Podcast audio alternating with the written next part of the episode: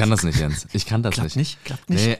Also eigentlich wollten wir in dieser Woche die ersten zwölf Minuten unseres Podcasts schweigen und dann eine Minute lang scheiß DFL skandieren. Das war der Plan, ja. Aber wir müssen wohl auf andere Weise ein Zeichen setzen. Zum Beispiel mit einer spannenden und unterhaltsamen Diskussion. Herzlich willkommen beim Stadionsprecher. Schön, dass ihr wieder mit dabei seid. Ich kann euch versprechen, wir haben heute wieder ohne Ende spannende Themen und sind top motiviert. Allen voran der junge Mann mit dem grün-weißen Herz, der mir wie immer gegenüber sitzt. Hallo Jens. Hi Nils. Ja, du hast es ja bereits angeteasert.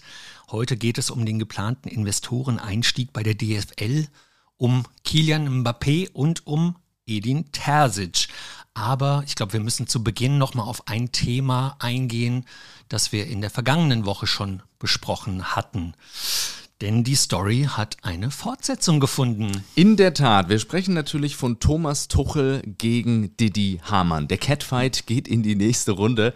Und wer die Geschichte nicht verfolgt hat, sollte sich vielleicht nochmal unsere letzte Episode, Episode 4 des Stadionsprecher anhören. Vielleicht hier nochmal die Kurzform. Also, Tuchel war bei einem Fanclub-Treffen, wurde gefragt nach einem möglichen Engagement im Ausland, ob er sich das nochmal vorstellen könnte. Er hat ein bisschen über Spanien geredet, ne, gute Liga, gute Spieler. Und ja, was hat Didi Hamann bei Sky daraus gemacht? Er hat gesagt, das ist eine Frechheit, dass sich Tuchel jetzt bei Barcelona selber ins Gespräch bringt und die Nachfolge von Xavi Hernandez antreten will. Hat natürlich so nicht gestimmt. Es gab Kritik, es gab ein Statement vom FC Bayern, was sicherlich auch darauf gemünzt war, dass Hamann sowas gesagt hat wie Tuchel ist das größte Missverständnis beim FC Bayern seit Jürgen Klinsmann. So, dann musste Hamann zurückrudern, hat sich entschuldigt bei den Bayern und bei Tuchel. Und jetzt wird's interessant, denn Tuchel hat reagiert auf die Entschuldigung von Hamann und hat wörtlich gesagt, ich nehme ihm das nicht ab. Die Dinge, die passiert sind, waren völlig aus dem Zusammenhang gerissen und wurden bewusst gesagt. Es wurden bewusst Aussagen getroffen, die nicht wahr sind. Ich war bei einem Fantreffen und wir waren alle schockiert, was er daraus gemacht hat. Deshalb ist es völlig egal, ob er sich entschuldigt. Ich nehme es ihm nicht ab und deshalb ist es auch nicht maßgeblich. Mhm. Tja, jetzt. Mhm. Was sagen wir dazu? Ist die Reaktion von Tuchel aus kommunikativer Sicht nachvollziehbar und empfehlenswert? Er hätte ja auch einfach sagen können, für mich ist das Thema damit abgehakt, weiter geht's.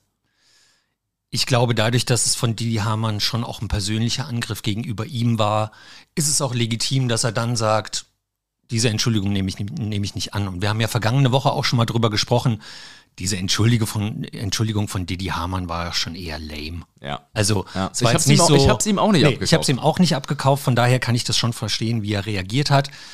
Klar, wie du schon gesagt hast, hätte er jetzt auch einfach das Ding begraben können und sagen können, ist alles zugesagt, muss ich mich jetzt nicht mehr zu äußern, aber man merkt dann schon, wie tief dieser Stachel bei ihm auch gesessen hat und die ja, kann ich schon nachvollziehen, wie er und reagiert ich, hat. Ich finde, es gibt eben auch einen Unterschied. Jetzt wird Tuchel Dünnhäutigkeit immer Ja, ja. noch vorgeworfen, was ich an der Stelle einfach unangebracht finde. Es gibt einen Unterschied zwischen ich kritisiere und Mhm. ich sage Unwahrheiten. Und das war ja nun mal ganz Ja. klar der Fall bei Didi Hamann. Und darauf, finde ich, kann man auch einfach hinweisen, dass das so ist, ohne dass man dann wieder als dünnhäutig hingestellt wird. Zumal jetzt, da er die Entsch- Entschuldigung nun nicht angenommen hat, ist vielleicht auch Hamann noch ein bisschen vorsichtiger in dem, was er sagt, gegenüber Tuchel und gegenüber den Bayern. Und ich habe ihm auch total angemerkt dann bei Sky, immer wenn es um die Bayern ging und auch mit Blick auf das Topspiel jetzt äh, gegen Leverkusen, dass Hamann nicht gut auf die Bayern zu sprechen ist. Du merkst da einfach total die negativen Vibes und ich glaube,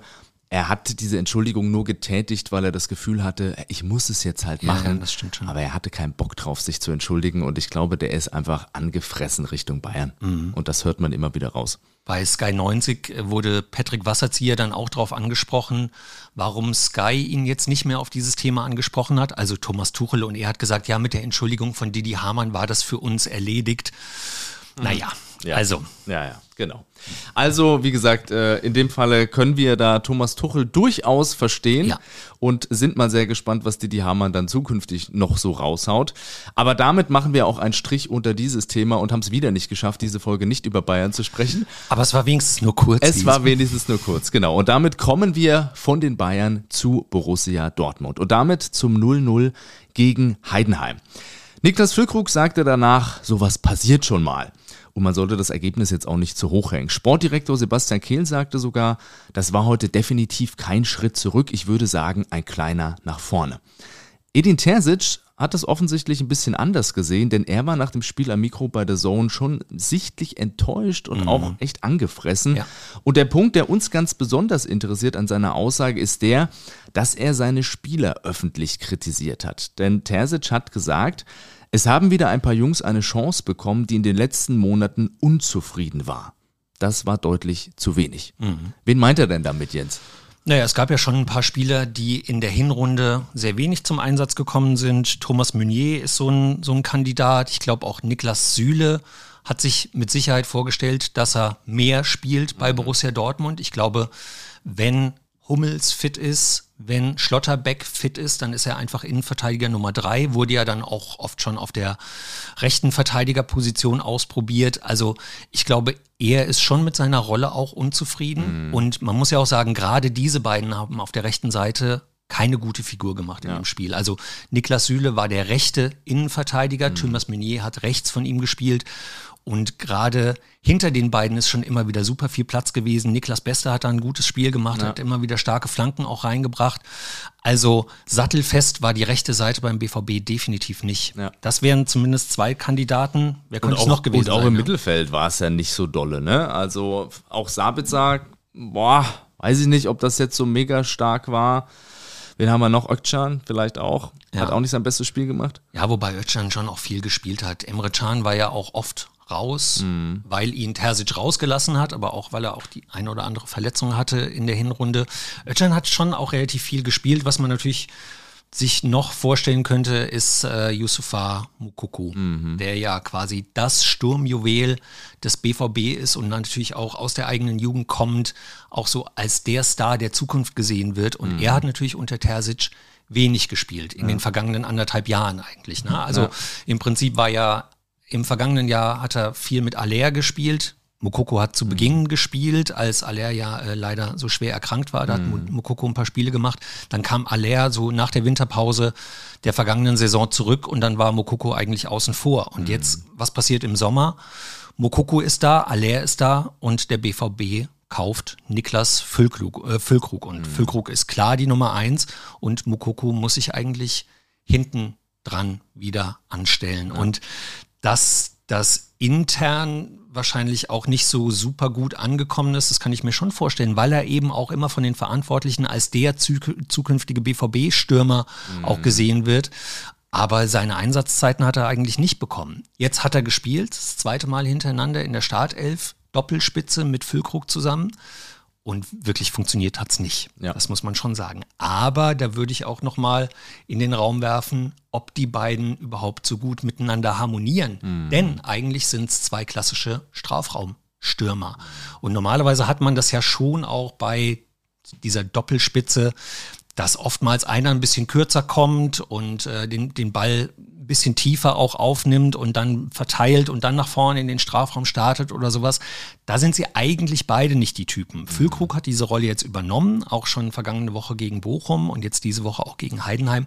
Aber man hat schon gemerkt, dass er sich da auch nicht so richtig wohlfühlt dabei. Mhm. Er ist schon eher der Stürmer, der dann auch vorne drin steht und dann seine, seine Buden da machen will. Also wäre die Frage, warum hat diese Doppelspitze nicht funktioniert? Mhm. Vielleicht auch ein bisschen wegen der taktischen Ausrichtung, die das Dortmund-Spiel Maybe, maybe. Hat. Und mich würde erstmal interessieren, welche Einschätzung schließt du dich denn an? Also bist du eher auf Seiten Füllkrugs und Kehls, die sagen, ja, yeah, war nicht so dolle, aber was soll's, ne? Nicht so hochhängen, oder bist du dann eher bei Terzic? Also muss Borussia Dortmund dieses Spiel gewinnen oder ist ein 0-0 gegen Heidenheim dann eigentlich auch mal okay?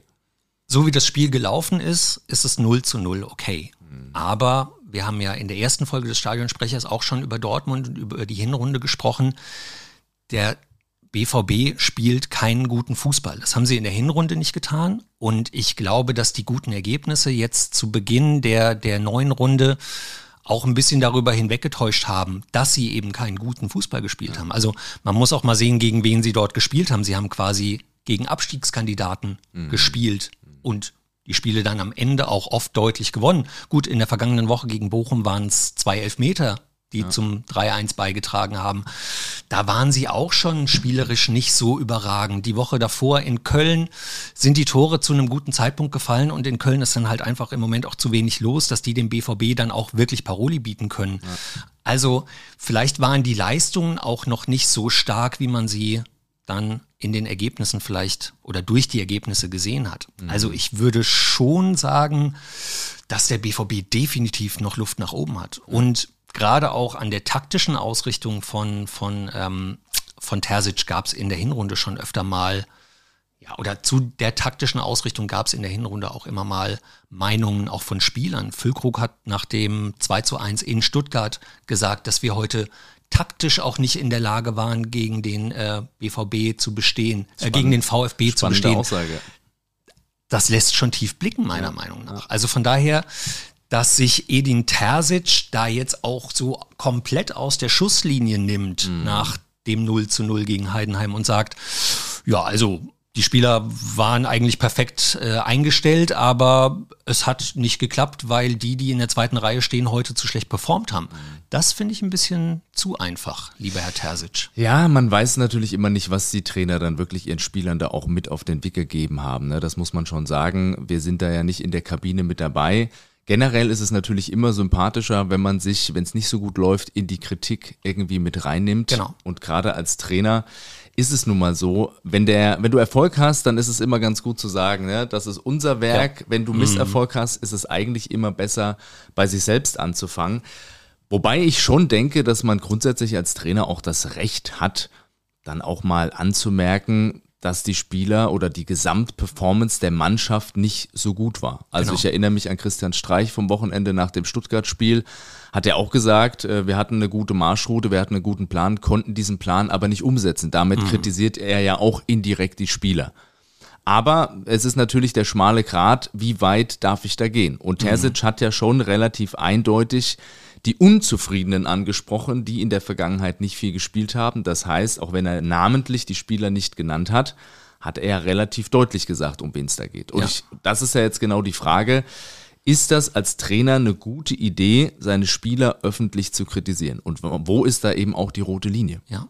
Ich fand es in der Art und Weise, wie er das gemacht hat, sogar noch okay. Er hat jetzt nicht öffentlich gesagt, hier Meunier, Süle, ja. Mukoko, ne, fasst euch mal an die eigene Nase oder sowas. Er hat ja quasi nur in Anführungszeichen so die zweite Elf ein mhm. bisschen in die Kritik genommen. Ich fand, das war noch an der Grenze, ja. aber ich bin da vollkommen bei dir. Eine, ein starkes Team, ein starkes Gebilde, dann nimmst du dich damit rein mhm. und dann nimmst du auch ein bisschen den Druck von der Mannschaft und sagst, okay, ja, ich hätte mir vielleicht heute auch noch mal ein, zwei Dinge mehr überlegen können. Das hat hier in Heidenheim nicht geklappt. Äh, ist auch schwierig hier zu spielen, ist auch schwierig hier zu bestehen. Das haben vorher schon andere Mannschaften erlebt. Ähm, aber ich habe heute vielleicht auch nicht die Lösung parat gehabt, die es gebraucht hätte. Ja. Mir hätte das besser gefallen, wenn er sich damit reingenommen hätte. Ja. Wie gesagt, ich fand es okay, seine Art und Weise der Kritik, und er war auch einfach brutal äh, enttäuscht. Mhm. Also ja, er war ja komplett fahl und äh, wirklich sehr mies gelaunt. Das war gerade noch an der Grenze. Ich glaube, da sind andere in so einer Situation schon deutlich übers Ziel hinausgeschossen. Ich glaube, da hat er sich noch ganz gut im Griff gehabt. Ja. Aber mir hätte es auch besser gefallen, wenn er auch in diesem Fall gesagt hätte, wir gewinnen ja. und wir machen auch mal schwächere Spiele ja. gemeinsam. Ich finde ganz grundsätzlich sollte man sich das als Trainer sehr, sehr gut überlegen, ob man Spieler namentlich öffentlich kritisiert das ist, glaube ich, kann sich ja jeder selber reinversetzen. Ne? Wer jetzt irgendwie in der Firma arbeitet und du hast, was weiß ich, ein Meeting mit der Abteilung und dann wirst du da vom Chef irgendwie namentlich rausgegriffen für eine schlechte Performance, was macht das mit dir? Ja. Das macht keine guten Sachen mit dir. Und ich meine, Geschäft Fußball absolut in der Öffentlichkeit, das wird dann sofort wieder eine Headline. Also das ist keine gute Idee. Und ich glaube, du hast es gut gesagt, das war an der Grenze und sicherlich auch noch okay, aber generell boah, muss man da als Trainer schon sehr, sehr aufpassen. Ich finde es ganz interessant, dass du den Streich-Vergleich ähm, gerade gezogen hast, weil Streich ist ja, glaube ich, in seiner Mannschaft absolut unangefochten. Der Trainer, unser Boss, ja. der auch vorangeht, sich vor die Spieler stellt, wenn es mal schlecht läuft, äh, sich aber auch hinter die Spieler stellt, um sie zu stärken.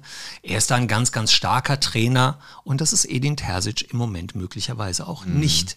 Und deswegen konnte er sich da vielleicht in dem Moment auch gar nicht so reinnehmen, weil es sonst wieder heißt, ja, guck mal hier, der Edin mit dem schaffen wir es nicht. Ist ja schön, dass Guter er BVB-Fan Gedanke, ist oder sowas, aber er hat vielleicht im Moment auch das Gefühl, dass er gar nicht das Standing hat, Mhm. um sich vor die Mannschaft zu stellen und zu sagen, hier, da haben wir heute alle zu beigetragen, dass das nur 0 zu 0 gegen Aber Heidenheim eigentlich wäre das ja sein Job. Ne? Also das würde ich dann von einem Top-Trainer Genau. auch erwarten, dass du dich im Zweifel immer vor deine Mannschaft und vor die Spieler stellst und die eben auch ein Stück weit schützt. Und dann ist es ja was ganz anderes, was du dann intern noch sagst und dir dann die Spieler auch zur Brust nimmst ne? und genau sie darauf ansprichst. Also du bist unzufrieden, du willst spielen. Wenn du spielst, dann zeig halt auch was. Ja, ja, ja, Öffentlich ist halt nochmal eine andere Kiste. definitiv. Ja. Spannendes Ding. So, und ja, spannendes Ding. Das ist eine sehr gute Überleitung zu Sehr D- gute Überleitung. zur Nils. DFL und was da im Zweitligaspiel passiert ist zwischen HSV und, helf mir, Hertha BSC. Hertha war das, am genau. Samstagabend. Also nur kurz zur, ja, das wird das ein bisschen in Kontext setzen. Im vergangenen Dezember hat die DFL angekündigt, dass sie mit Investoren verhandelt und die Clubs haben dem zugestimmt. Es muss eine Zweidrittelmehrheit geben, dass sowas gemacht werden kann. also die Clubs der ersten und zweiten Bundesliga, Genau, muss genau, man sagen, ja. Richtig. Diese gab es im vergangenen Jahr und daraufhin hat die DFL eben Gespräche aufgenommen mit Investorinnen und Investoren, die in die DFL investieren sollen. Genau. Haben sie wahrscheinlich vorher schon gemacht, aber offiziell haben sie da den Auftrag bekommen, auch die Verhandlungen dann wirklich nach vorne zu treiben. Was ist dann in 2024 passiert? Gefühlt gibt es in jedem Bundesliga, Zweitliga und Drittligastadion äh, Stadion seitdem Proteste der Fans. Meistens wird die ersten zwölf Minuten nicht unterstützt von Seiten der Fans. Zwölf Minuten, weil eben die Fans der zwölfte Mann sind. Und dann fliegen oft Gegenstände. Schokotaler, äh, Flummis, Tennisbälle. Tennisbälle sind jetzt aber neu. Ne? Ja, Ganz ja. zu Beginn waren es eher die Schokotaler, jetzt sind es die Tennisbälle. Und am Samstag im Spiel Hertha gegen HSV hat das ein, eine neue Dimension angenommen. Mhm. Nämlich die Tennisbälle flogen eine gute halbe Stunde. Mhm. Ja? Und das hat dann zeitweise das Spiel nahezu an den Abbruch Genau. gebracht. Also eine halbe Stunde Spielunterbrechung, fast abgebrochen. Und ja, jetzt kann man sich natürlich einige Fragen dazu stellen. Also ganz grundsätzlich, es geht um einen Investoreneinstieg von bis zu einer Milliarde Euro, wird dort immer gesprochen. Um was geht's da eigentlich? Also Kernvorhaben sind Digitalisierung und Internationalisierung. Das ist so mal der Grundgedanke. Und ähm, da gibt's verschiedene Zahlen, die da jetzt kursieren, für was das Geld unter anderem ausgegeben werden soll. Geplant ist zum Beispiel eine digitale Plattform, wo Videoinhalte präsentiert werden ne, und dann auch über Abos direkt an die Fans verkauft werden sollen. Gibt's äh, zum Beispiel in Amerika bei der NBA, da werden Inhalte dann direkt an die Leute verkauft. Also im Prinzip ein weiterer Streaming-Dienst, wie wir das kennen.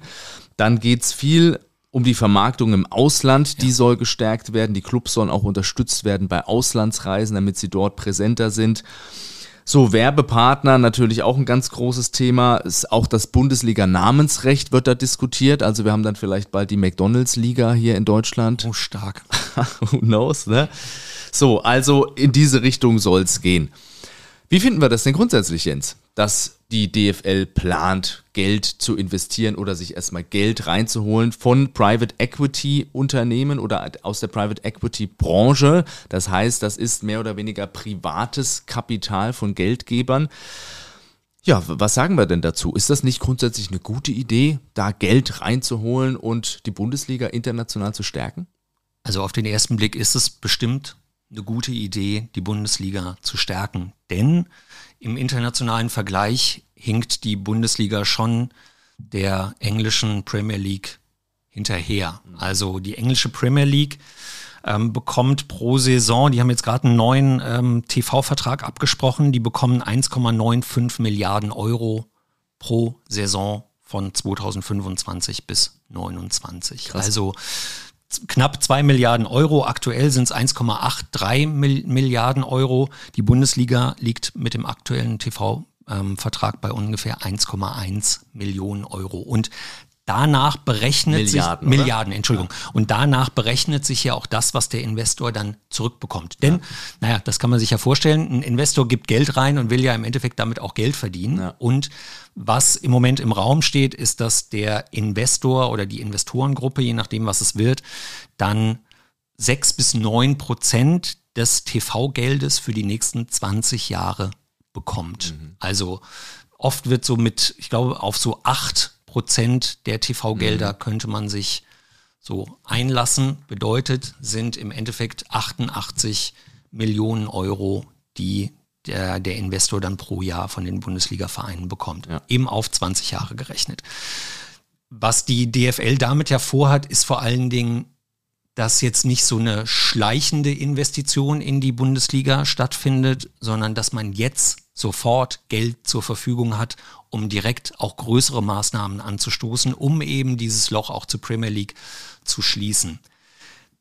Das, das ist schon eine, ein interessanter Gedanke, dass man einfach sagt, okay, wir wollen einfach Dinge jetzt umsetzen, wir wollen sie jetzt vorziehen und nicht gucken, was wir dann in den kommenden 20 Jahren machen können, sondern wir müssen jetzt gegenüber der Premier League aufholen, wir müssen jetzt dafür sorgen, dass unsere Vereine konkurrenzfähig bleiben. Natürlich auch international, wenn man mal in Richtung Champions League oder möglicherweise irgendwann einer Super League denkt. Oh Gott. Anderes Thema. Aber dass man jetzt dafür Maßnahmen ergreifen möchte, halte ich schon für eine legitime Idee. Was mir nicht so gut gefällt an dieser Geschichte ist, dass man das so im Hinterstübchen bespricht und das nicht vorher klar kommuniziert.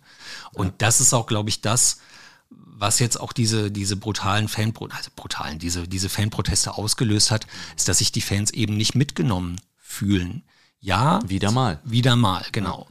Ganz generell gibt's ja diesen Kampf zwischen der deutschen Fangemeinschaft und der DFL schon seit vielen Jahren, weil eben so diese schleichende Kommerzialisierung des Fußballs eben als negativ angesehen wird. Und das kann ich auch absolut nachvollziehen, das ist auch okay.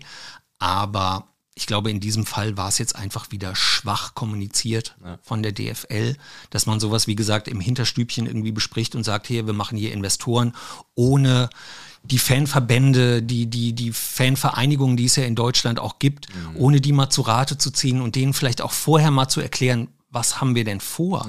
Warum machen wir das? Und warum machen wir das jetzt? Und warum machen wir es in dieser Form?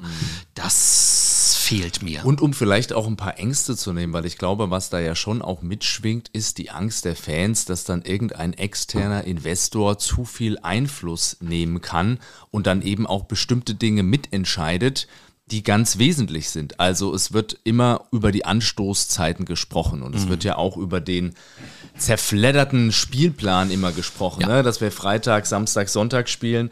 Ähm, das muss man sicherlich auch differenziert betrachten. Ich fand es ganz interessant, was äh, Stefan Effenberg im Doppelpass dazu gesagt hat, der auch darauf hingewiesen hat, dass es schon Sinn macht, Freitag, Samstag und Sonntag zu spielen, wenn ein Verein zum Beispiel am Donnerstag in der Euroleague spielt und dann eben am Samstag wieder spielen müsste. Das wäre ein Wettbewerbsnachteil. Von daher hat das schon auch, sagen wir mal, gute Gründe. Aber wir erinnern uns an die Montagsspiele, Ja.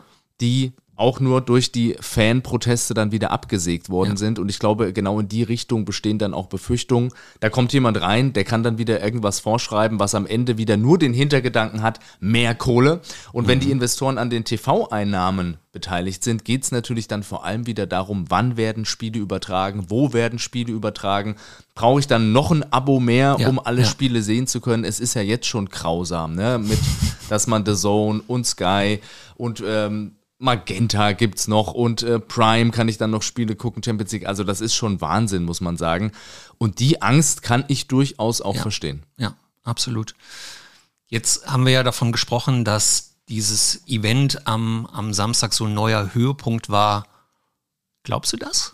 Das ist ein, du meinst, ob noch was Genau. kommt, oder? Ja, und meinst du nicht, also könnte es sogar noch weitergehen? Also, dass es wirklich auch zu einem Spielabbruch mal kommt in der fußball Ist auf jeden Fall denkbar. Also wir waren ja jetzt schon nah dran. Also mhm. ich glaube auch nicht, dass die Fans da jetzt so schnell klein beigeben. Ich, um ehrlich zu sein, fehlt mir so ein bisschen die Fantasie, wie das jetzt gelöst werden soll, weil ich einfach nicht glaube, dass die DFL jetzt einen Schritt zurück macht.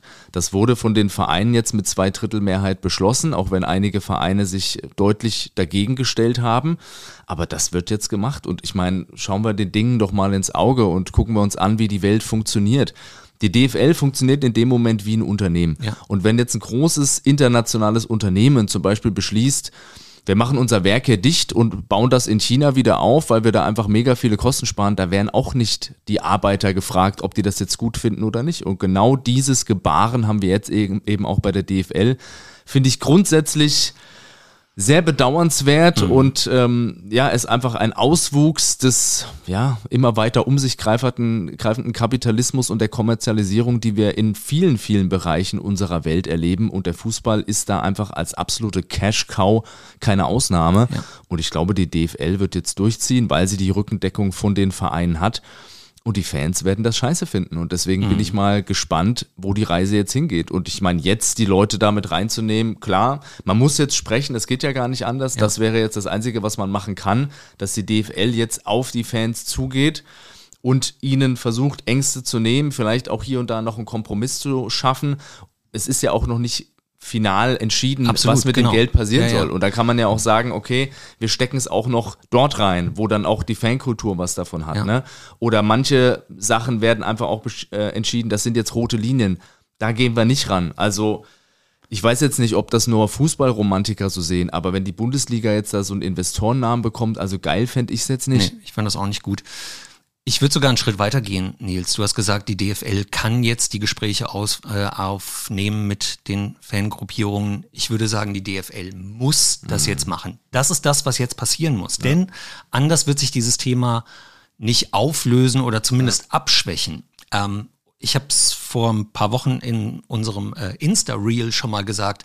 Ich finde das richtig und wichtig, dass die Fans protestieren ja. und dass sie sich auch Gehör verschaffen. Und wo sonst sollen sie das machen, als ja. wenn die Spiele laufen? Wenn Millionen äh, an den Fernsehbildschirmen und weltweit äh, sogar zuschauen, dann müssen sie diese Proteste auch machen und diese Proteste müssen auch wehtun.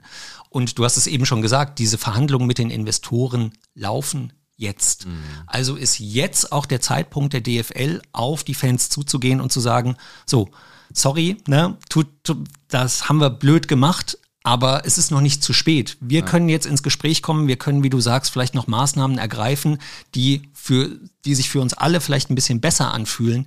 Aber das muss jetzt passieren. Und ja. aus meiner Sicht muss diesen Schritt der DFL jetzt machen. Ja.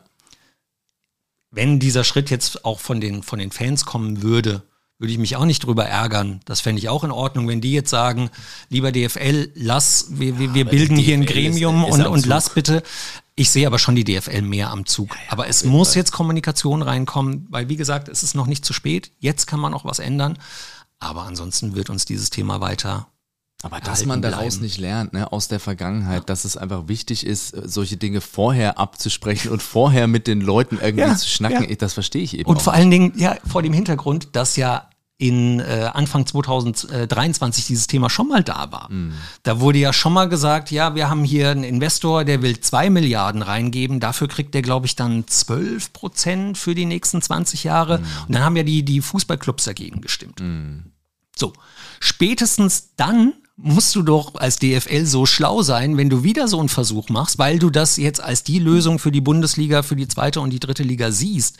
Wenn du keine andere Möglichkeit siehst, außer das zu machen, dann musst du doch spätestens dann in dieser Zwischenzeit, bevor du wieder ja. mit einem neuen Vorschlag kommst, die, die Vereine und dadurch auch die Fans mehr reinholen. Das verstehe ich absolut Haben die nicht. einfach keinen Bock drauf bei der ja, DFL, aber, ne? Sorry. Das ist, die sitzen da halt, also ich überspitze es jetzt mal und ähm, polemisiere es mal, die sitzen dann halt in ihrem Elfenbeinturm, wollen da ihr Business machen und haben halt keinen Bock, sich da äh, von den Fans irgendwie reinreden zu lassen. Das sind ja nur die ganzen Idioten, die das alles bezahlen, ihre ja, fucking. Streaming-Dienste genau. ja, ja, genau. und die Eintrittskarten. Ne? Also ja, die DFL ist am Zug und es bleibt spannend, wie die Proteste jetzt weitergehen und ob sich die Sache noch zuspitzt, was man auf jeden Fall nochmal sagen musste, bis jetzt äh, sagen muss, bis jetzt sind die Proteste absolut friedlich. Genau. Ich genau. finde, man kann den Fans da auch nicht was vorwerfen. Und ja, dass dann die Leute im Stadion sitzen, wenn da eine halbe Stunde Unterbrechung ist und sich denken, oh, es wäre auch schön, wenn das Spiel mal weitergeht. das muss ja auch Zug so sein. oder so, Ja. ne? Ja. Ja, genau. Es muss halt, es muss halt leider auch ein bisschen nerven. Und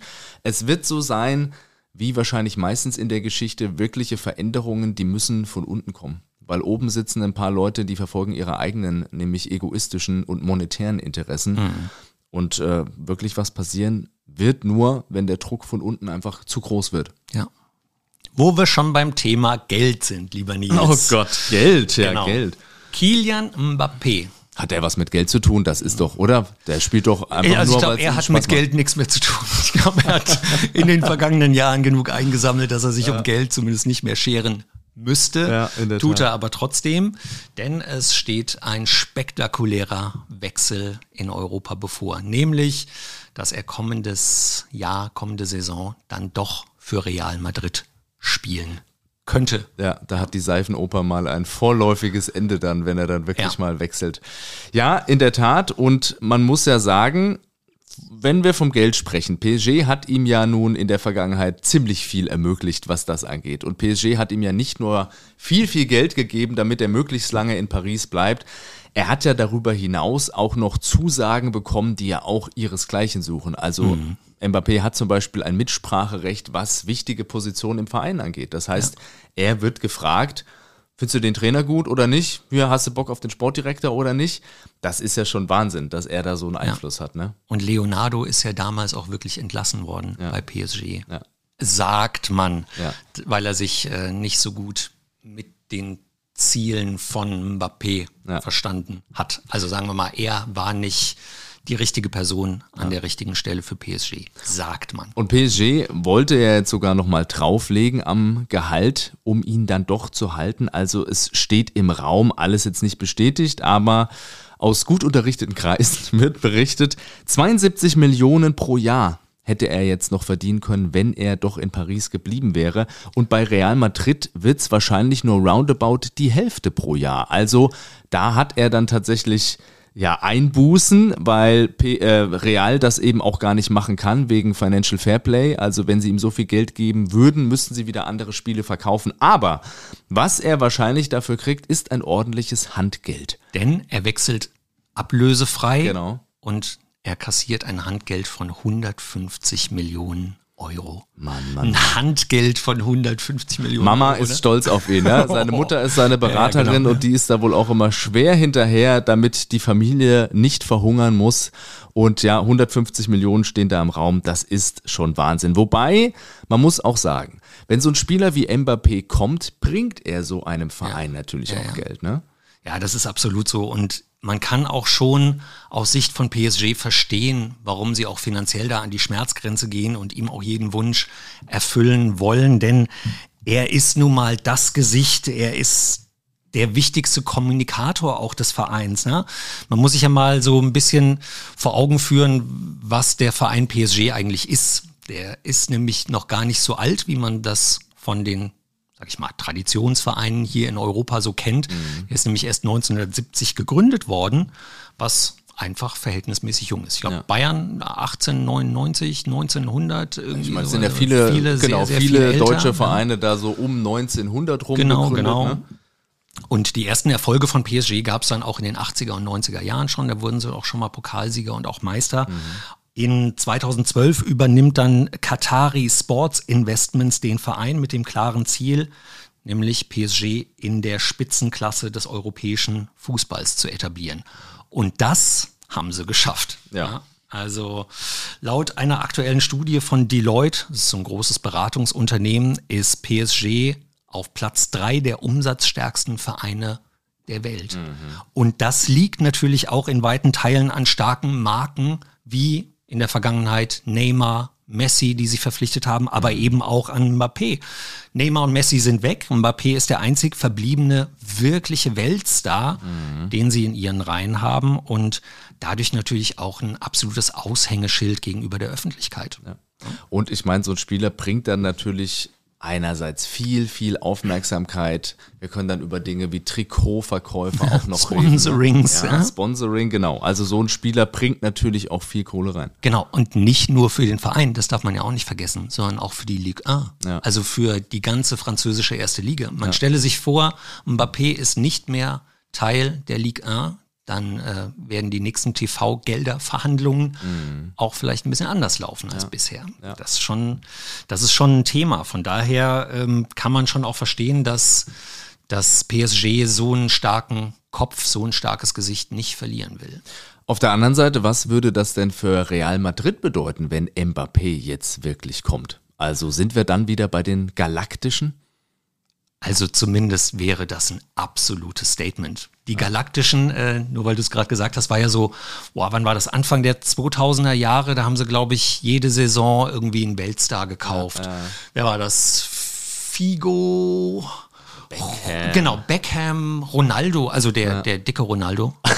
Der war damals noch Genau, nicht da, der war damals noch nicht dick, mittlerweile ist das. Ja, und äh, genau, das war unter der ersten Amtszeit von ähm, Perez, von dem auch aktuellen Präsident von Real Madrid. Da haben sie das dann aufgefüllt mit ein paar Homegrown-Spielern, auch äh, Raúl und Iker Casillas, aber das könnte schon sein, dass Real dann da in eine neue Ära nochmal aufbricht. Ja. Sie haben ja schon ein paar ganz gute Spieler, muss man sagen. Ja. Die, das ist jetzt nicht so eine Rumpeltruppe. Ne? Also an wen denken wir da? Alaba zum Beispiel haben sie, ne? Valverde, Bellingham jetzt natürlich, der auch eingeschlagen hat. Vinicius Junior. Vinicius Junior, ja, genau. Rodrigo.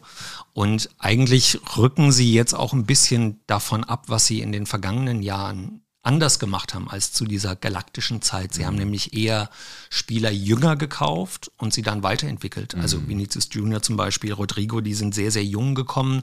Damals schon für eine Stange Geld. Also die haben schon 30, 40 Millionen gekostet. Aber hey, die sind beide weit mehr als 100 Millionen Euro jetzt wert mittlerweile. Und jetzt scheinen sie diese zwei Elemente wieder zusammenzufügen, indem sie halt quasi dann auch die absoluten Topstars nochmal in diese Mannschaft reinpflanzen. Und das ist schon ein krasses Statement. Nicht nur gegenüber dem Allzeitkonkurrenten FC Barcelona, sondern natürlich auch für Europa. Und da haben sie in den vergangenen Jahren ja schon auch dominiert. Ja. Also haben fünfmal die Champions League gewonnen in den vergangenen acht Jahren gefühlt. Und jetzt nochmal Mbappé da vorne reingesetzt mit Bellingham und Vinny Junior. Das wäre schon auf jeden Fall eine krasse Mannschaft. Dann muss man auch wieder gucken, ob die dann wirklich als Mannschaft funktionieren. Man hat es ja auch so ein bisschen bei Neymar, Messi, Mbappé, also so richtig rund lief es ja dann auch nicht. Ne? Da sind dann krasse Egos, die dann auch, auch aufeinander prallen. Und trotzdem wäre das natürlich sehr, sehr spannend zu beobachten. Und auf der anderen Seite wäre es natürlich für PSG ein wahnsinniger Verlust ja, und würde auch den Marktwert des Clubs extrem schmälern. Ja, schauen wir mal. Also bis jetzt sieht es schwer danach aus, dass Mbappé dann bald weiß tragen wird. Wir bleiben auf jeden Fall dran und ganz grundsätzlich muss ich nochmal sagen, weil wir halt bei der Kommerzialisierung sind, also ich meine, da wird es natürlich auch auf die Spitze getrieben. Ne? Also ich weiß nicht, wie dir das persönlich geht, aber es sind schon Sphären erreicht, die sind schon jenseits von Gut und Böse und das kannst das du ja einem schon. normalen, arbeitenden Fan kaum noch verkaufen, um was für Gelder es da geht. Und Das stimmt. Also finde ich auch ehrlich gesagt schwierig.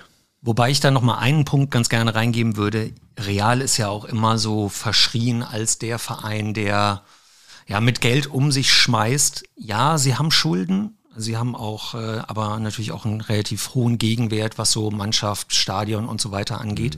Aber sie liegen in den vergangenen zehn Jahren, was so das Transfersaldo angeht, also quasi der Unterschied zwischen Einnahmen und Ausgaben bei Spielern, liegen sie auf Platz 23 Ach ja.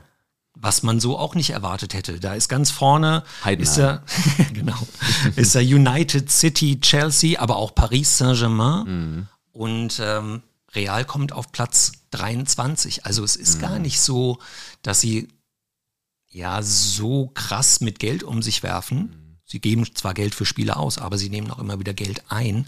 Von daher, ihnen dann jetzt vorzuwerfen, sie könnten das nicht machen und es geht hier nur um kommerzielle, kommerzielle, Nee, nee, nee, das sage ich auch. Also ich sage auch nicht, die können das nicht machen. Es ist einfach nur eine grundsätzliche Beobachtung, die ja, und ich habe es vorhin ja schon so ein bisschen angedeutet, einfach in die Welt Ja, ja, und in die. Zeit auch auch passt. recht. Es wird eben immer krasser und es geht im Fußball einfach auch nicht weniger, sondern immer mehr um Kohle. Und Da sind wir beim Highlight des Wochenendes, lieber Nils. Das ist für mich persönlich das Highlight des Wochenendes gewesen, denn mein Verein Werder Bremen, bei dem es äh, nicht so häufig um solche Summen geht, hat am Sonntag den 125-jährigen oder den 125. Geburtstag gefeiert. So ist es. Also, Happy Birthday, Werder. Alles, alles Gute, Werder. vielen Dank. Auf nochmal 125. Ich sag vielen Dank, ja, ja. als Werder-Fan. Ähm, ich bin seit ja, knapp 40 Vereinen, äh, 40 Jahren Fan von dem Verein, große Erfolge unter Otto Rehagel und Thomas Schaf erlebt, aber mhm. natürlich auch den bitteren Abstieg äh, 21 mhm. und äh, ja, Werder hat da einen besonderen Platz in meinem Herzen. Das ja. ist doch schön, Jens. Und Werder hat auch einen besonderen Platz in der Bundesliga, das muss man schon sagen. Mhm. Also auch nicht wegzudenken aus der Bundesliga. Ein, und das kann ich auch zugeben als Bayern-Fan, grundsympathischer Verein. Und ich mag einfach auch die norddeutsche Art, die da einfach auch herrscht. Und ich finde jetzt auch mit dem aktuellen Trainer, mit Ole Werner, der verkörpert das auch wieder wunderbar. Und es macht eben auch oft Spaß, wer dazu zu gucken. Klar gab es mal glanzvollere Zeiten als das vielleicht stimmt. aktuell, aber der Wind kann sich ja auch wieder drehen, gerade oben an der Küste, oh, wie wir wissen. Oh, wunderschön, Nils. Ja. ja, großartig. So, aber du hast doch hier noch von, von, von dem Arndt, wolltest du, wolltest du doch noch eins loswerden, genau, oder? Ja, um es mit den Worten von Arndt Zeigler zu sagen, was mir Werder bedeutet. Er hat mir da quasi aus der Seele gesprochen. Er ist WDR-Moderator und Stadionsprecher äh, beim SV Werder und er hat gesagt, es ist immer eine ambitionierte Sache, anderen Menschen eine Leidenschaft erklären zu wollen, der man verfallen ist. Mit meiner Leidenschaft für Werder Bremen verhält sich das nicht anders. Es mag objektive Gründe geben, den einen Verein lieber zu mögen als den anderen. Für den eigenen Lieblingsverein gilt das aber nicht. Dem ist man irgendwann verfallen. Und dann hat man den Salat. Ein wunderbares so Schlusswort. Vielen Dank, Arndt Zeigler, vielen Dank, Werder Bremen, vielen Dank euch fürs Zuhören. Wir freuen uns auf ein spannendes Wochenende mit dem Topspiel oh, ja. Bayer gegen Bayern. Das gucken wir zusammen, Nils. Das gucken Samstag. wir auf jeden Fall zusammen super, ja. und darüber werden wir natürlich nächste Woche dann sprechen. Bis dahin, Freunde, bleibt leidenschaftlich. Tschüss. Nils. Jens, Jens, wie Fans, Jens, schalalala.